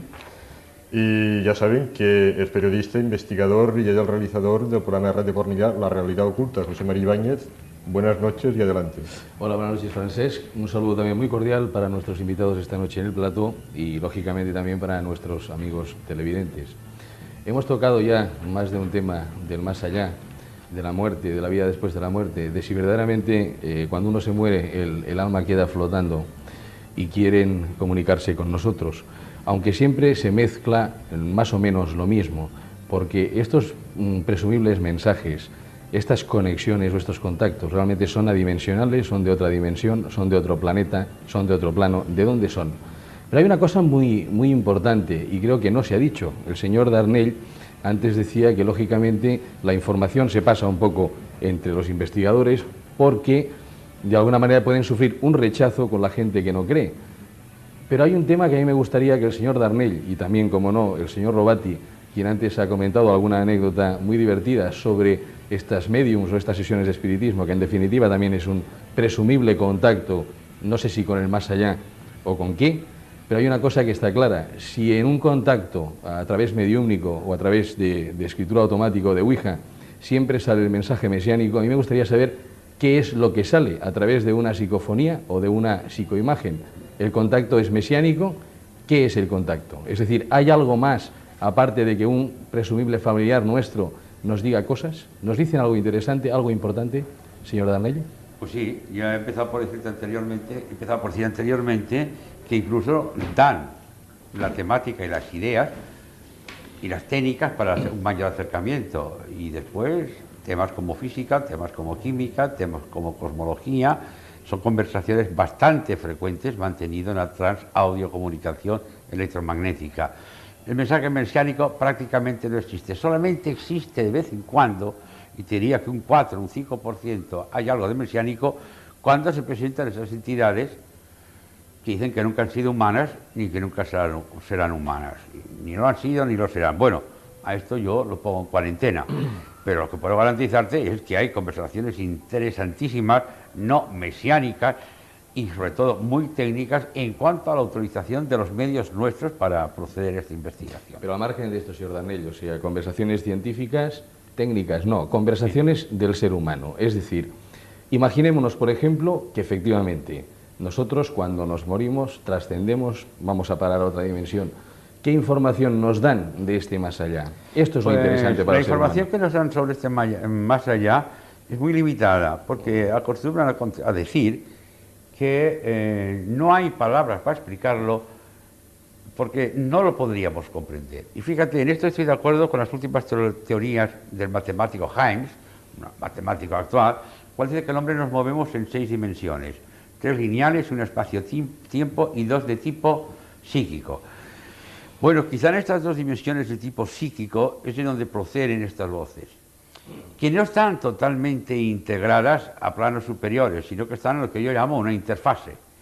Y la relación o las explicaciones que nos pueden dar de su estado en ese lugar puede ser un poco confusa. Coinciden en muchísimas cosas, y que están en un estado de plenitud y que les podemos preguntar muchas cosas que contestarán. Y cuando les hacen preguntas curiosas sobre cómo es ese estadio o cómo es ese lugar donde están, pues acostumbran a hacer las contestaciones un poco evasivas, no seas curioso, ya vendrás, ya lo sabrás. Pero el mensaje mesiánico, como decía Robati, hijos míos, el fin del mundo se acerca, esto pues francamente, al menos, perdón, al menos ni Luxemburgo, ni Alemania, ni Inglaterra, ni lo que conozco de América poco, mm, aparece este tipo de mensaje mesiánico y dulzón. Eh, de todas maneras, señor Danell, es curioso, y usted me imagino que comprenderá por dónde voy, que nos informen de tecnología y que nos informen de dónde están, qué es lo que sienten, qué es lo que hay. Sí, hombre, es, claro, curioso, ¿no? Sí que, sigue confirmando lo que sienten, de que, de que se presenta como seres queridos difuntos, que te dan datos de que son así, te cuenta que hay cientos de grabaciones y, ahí habrá 50.000 cosas que las tuviéramos aquí, sabríamos mucho más de sobre esa pregunta. Indudablemente hay contestaciones terriblemente humanas como la de ese niño que le dice a su madre, no madre, los muertos sois vosotros, aquí la vida es plena. Y así 50.000 cosas. O decirle sencillamente, eh, aquellos documentos que estáis buscando hoy están en tal sitio, y ir allí y aparecer. Pero esto nosotros no lo consideramos importante, son cosas que están ahí, de poca trascendencia hasta cierto punto, lo que nos interesa es la técnica. para llegar a un mayor conocimiento o a un mayor acercamiento de estas inteligencias que se manifiestan. Que diga que somos guapos o feos o buenos o malos, bueno, o que vamos bien o mal, eso pierde interés. Para el investigador eso pierde interés. La prueba es que muchas de estas psicofonías ni se conserva. Se hace el análisis, se sacan consecuencias y se borran. Porque vamos a otra cosa, a saber qué es el fenómeno, de dónde procede y cómo podemos identificarnos mejor. El contenido o sea, es un poco banal, nos interesa el continente. Señor Robati, ¿a usted también le interesa la parte técnica de este más allá? ¿Perdón? Si a usted también le interesa la parte técnica de este más allá. Sí, me interesa, por lo que decíamos antes, porque es eh, aportar al gran público y especialmente aportar a los científicos ortodoxos, tradicionales, encasillados, por unos conocimientos más amplios de algo que, repito, ya, en fin, todo esto ya, ya sabido, la existencia post-mortem, unas situaciones, digamos, en unos planos distintos al nuestro, eh, unas comunicaciones que se pueden establecer, pero bueno, a mí cuando, por ejemplo, no sé, eh, se me dijo, empezamos con las psicofonías, o, los estudios, mejor dicho, de Kubler-Ross, de Jacobson, que yo lo tuve como ponente en un congreso mundial, o en fin, o, de Moody. Todo esto no nos dice nada, pero nada en absoluto, ¿eh? No es evidenciable. Nada, nada en sí, absoluto. Pero estará conmigo, por ejemplo, de que mucha investigación, mucha tecnología, hay psicofonías, usted ha hecho también, lo ha corroborado antes, en sus principios, pero lo que está claro es que nadie todavía, o por lo menos no se ha dicho a nivel, a nivel humanidad global, nadie ha venido todavía a decirnos qué es lo que hay después de la muerte. Bien, yo le diría a usted que después de la muerte hay una situación que puede variar según el estado de evolución de conocimientos, de tipo de religión, de cultura que tenga el fallecido. Por ejemplo, para un árabe puede ser todo el paraíso, pues eso, ¿eh? una cantidad extraordinaria de mujeres, un, jardín celestial, en fin, una vida fantástica. Para el cristiano puede ser la presencia de Dios, estar siempre en la presencia de Dios cuando Dios no tiene definición, es indefinible. Porque hay un mundo mental en el cual las ideas cobran una realidad. Es decir, lo que piensa uno, aquello puede ser, lo cual es delicioso, claro, así todo el mundo contento. El, árabe porque sabe de que todo aquello que piensa, que espera encontrarlo, va a encontrar y lo encuentra. Y así todos, en cualquier tipo de religión. Pero aquí hay unas gradaciones, hay unas gradaciones. El, tema interesante, y es, y es la pregunta que le hacía, es si eh, alguien ha venido a explicarnos lo que hay. En el más allá. En imagen. En imagen o en, o en, o en contacto Sí, o en psicoimagen, o en psicofonía, como sea, pero a decirnos algo importante, no que nos digan tecnológicamente cómo tenemos que enfocar el televisor. Primero le voy a contestar yo, después me gustaría mucho que el amigo Darnell, en fin, eh, dijera lo suyo porque es muy interesante la pregunta. Si alguien ha venido, mire, yo no le puedo contestar esto directamente porque sería muy largo, pero hay una cosa muy curiosa. En las sesiones espiritistas, llevadas honradamente, con toda la buena fe, etcétera, etcétera, cuando hay una fantasmogénesis, una formación ectoplasmática, y estas han sido fotografiadas, resulta que eh, todos aparecen o vestidos, los fantasmas, o con un velo o con lo que sea, o con, con un vestido normal, nunca desnudos. Pero cuando estos fenómenos se producen en una tribu africana, en la cual ir desnudo no tiene ninguna importancia, el fantasma aparece desnudo. ¿Qué significa esto? Que hay una censura no por parte del fantasma, sino por parte de aquel que produce la fantasmogénesis. En realidad, ahora tendríamos que hablar qué es una fantasmogénesis y qué es lo que puede ocurrir. Es una salida de energía, de criptoenergía, por darle uno de los tantos nombres, que puede ser alterada por esa entidad a la cual se invoca. O puede ser, o puede ser, una mera proyección subconsciente de aquello que quiere que ocurra el, el medium. Hay muchos fenómenos de, de, ovnis que no son nada más que proyecciones mentales. Ahora, señor Damián, me gustaría... Yo creo que esa pregunta que hace de ¿ha venido alguien a demostrarlo? es una pregunta terriblemente elemental, elemental infantil. Y yo creo que es consecuencia de mala información por parte del periodista. No está al corriente y es lógico que, que haga esa pregunta. No está al corriente de la Es realidad. Es la pregunta que muchos telespectadores están haciendo. Bueno, de mismo. acuerdo, pues les digo exactamente lo mismo. Hay que buscar, leer, investigar, viajar, ponerse en contacto con grandes centros de investigación. Luego os puedo dar una lista de ellos si queréis. Es una pregunta muy lógica, pero elemental. Es una pregunta muy lógica. Pero y yo creo que si la gente se interesase y leyera y buscara, Arnel, con el momento, con el mismo interés. una respuesta ahora no tan infantil, por favor. Yo lo que estoy haciendo, es lo que estoy intentando hacer, lo que estoy intentando hacer. Si no lo buscara, se tendrían muchas y muchas evidencias de que puede existir y que existe más allá. ¿Cómo es? Bueno, eso ya es otra pregunta. Pero que hay, lo hay.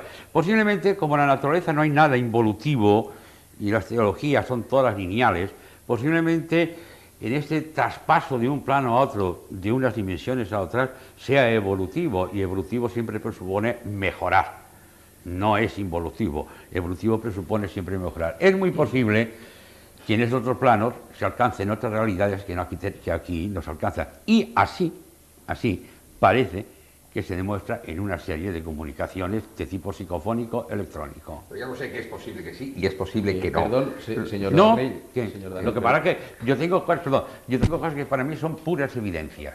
Puras Señor evidencias. sí. Pero lo que para mí es evidencia, mejor para No, otro no, ¿eh? lo, lo mismo me dijo personalmente Elizabeth Kubler, Kubler, Kubler-Ross, Sí, pero que ella no es está convencida y De que ella acuerdo, lo ha vivido acuerdo. intensamente a, a lo largo de sus acuerdo, experiencias, de acuerdo. pero no te, no te lo consiguen explicar o transmitir esa evidencia. Es que pasa, un hecho, pasa un hecho muy importante, es que Eh, esos son José María evidencias- quería decir Sí, algo, déjame me acabar de contestar sí. y entonces diré, es que eso no es evidenciable.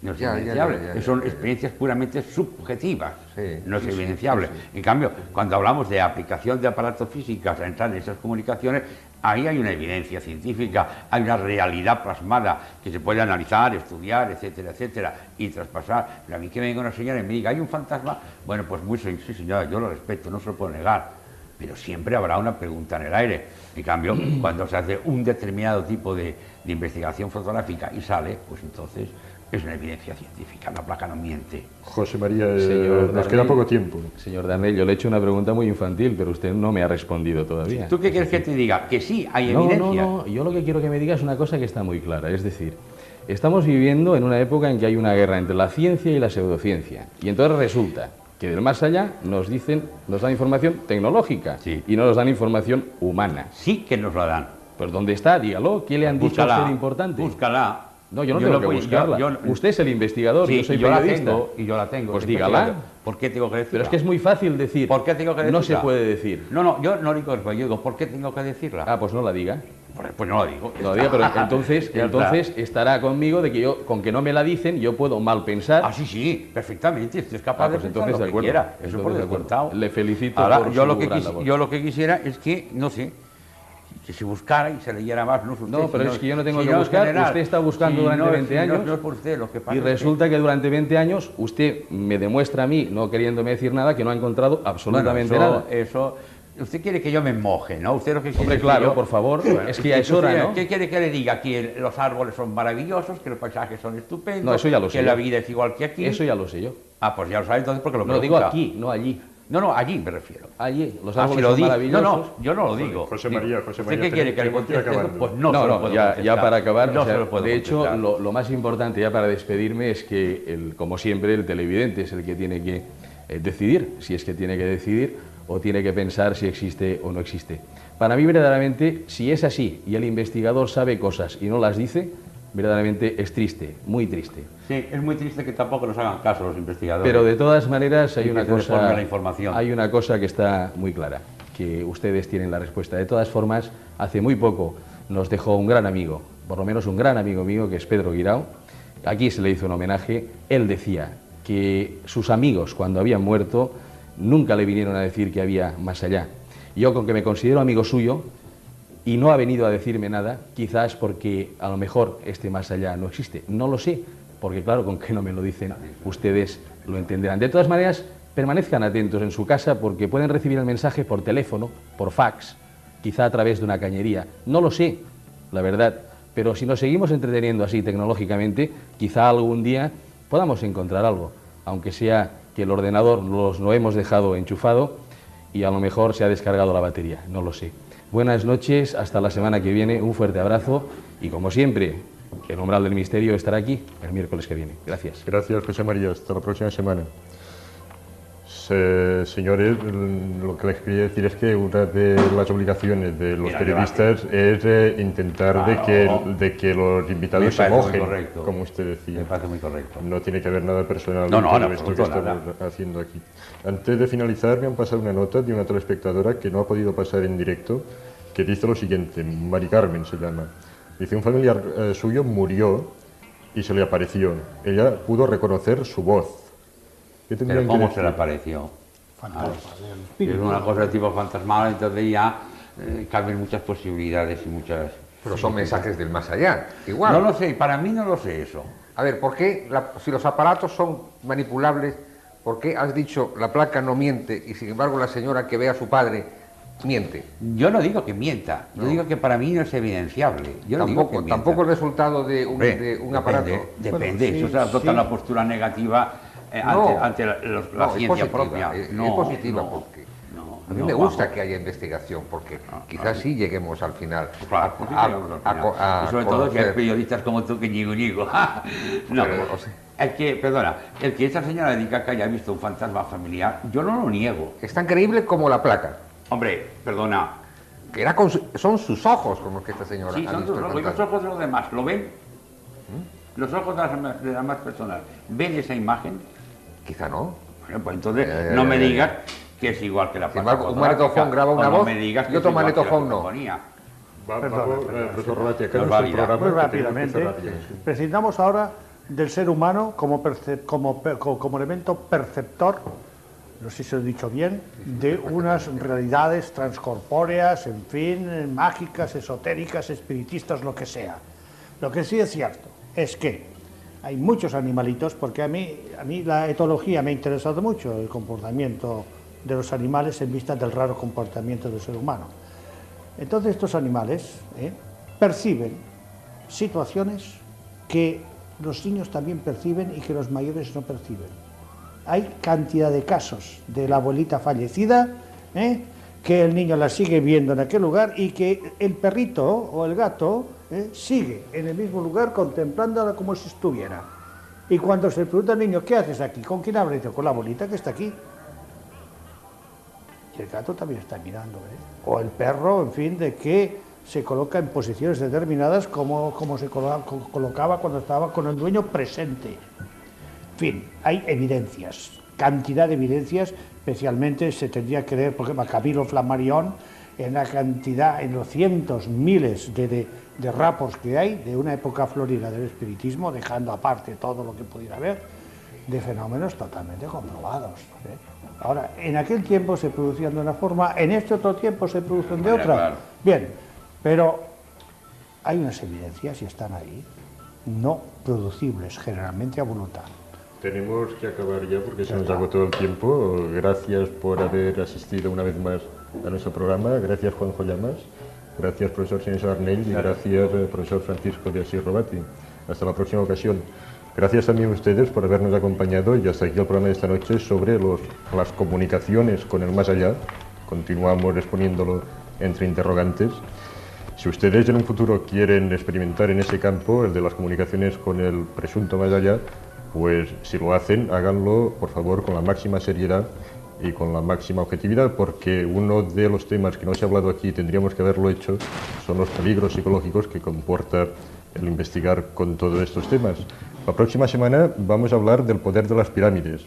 Eso será el próximo miércoles, a eso de las 10 de la noche aproximadamente. Hasta entonces, que pasen una buena semana. Adiós.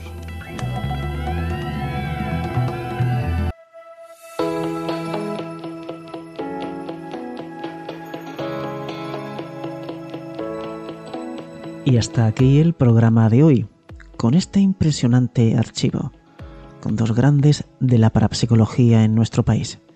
Espero que haya sido de vuestro agrado y os emplazo la próxima semana con nuevos contenidos. Buena semana, adiós.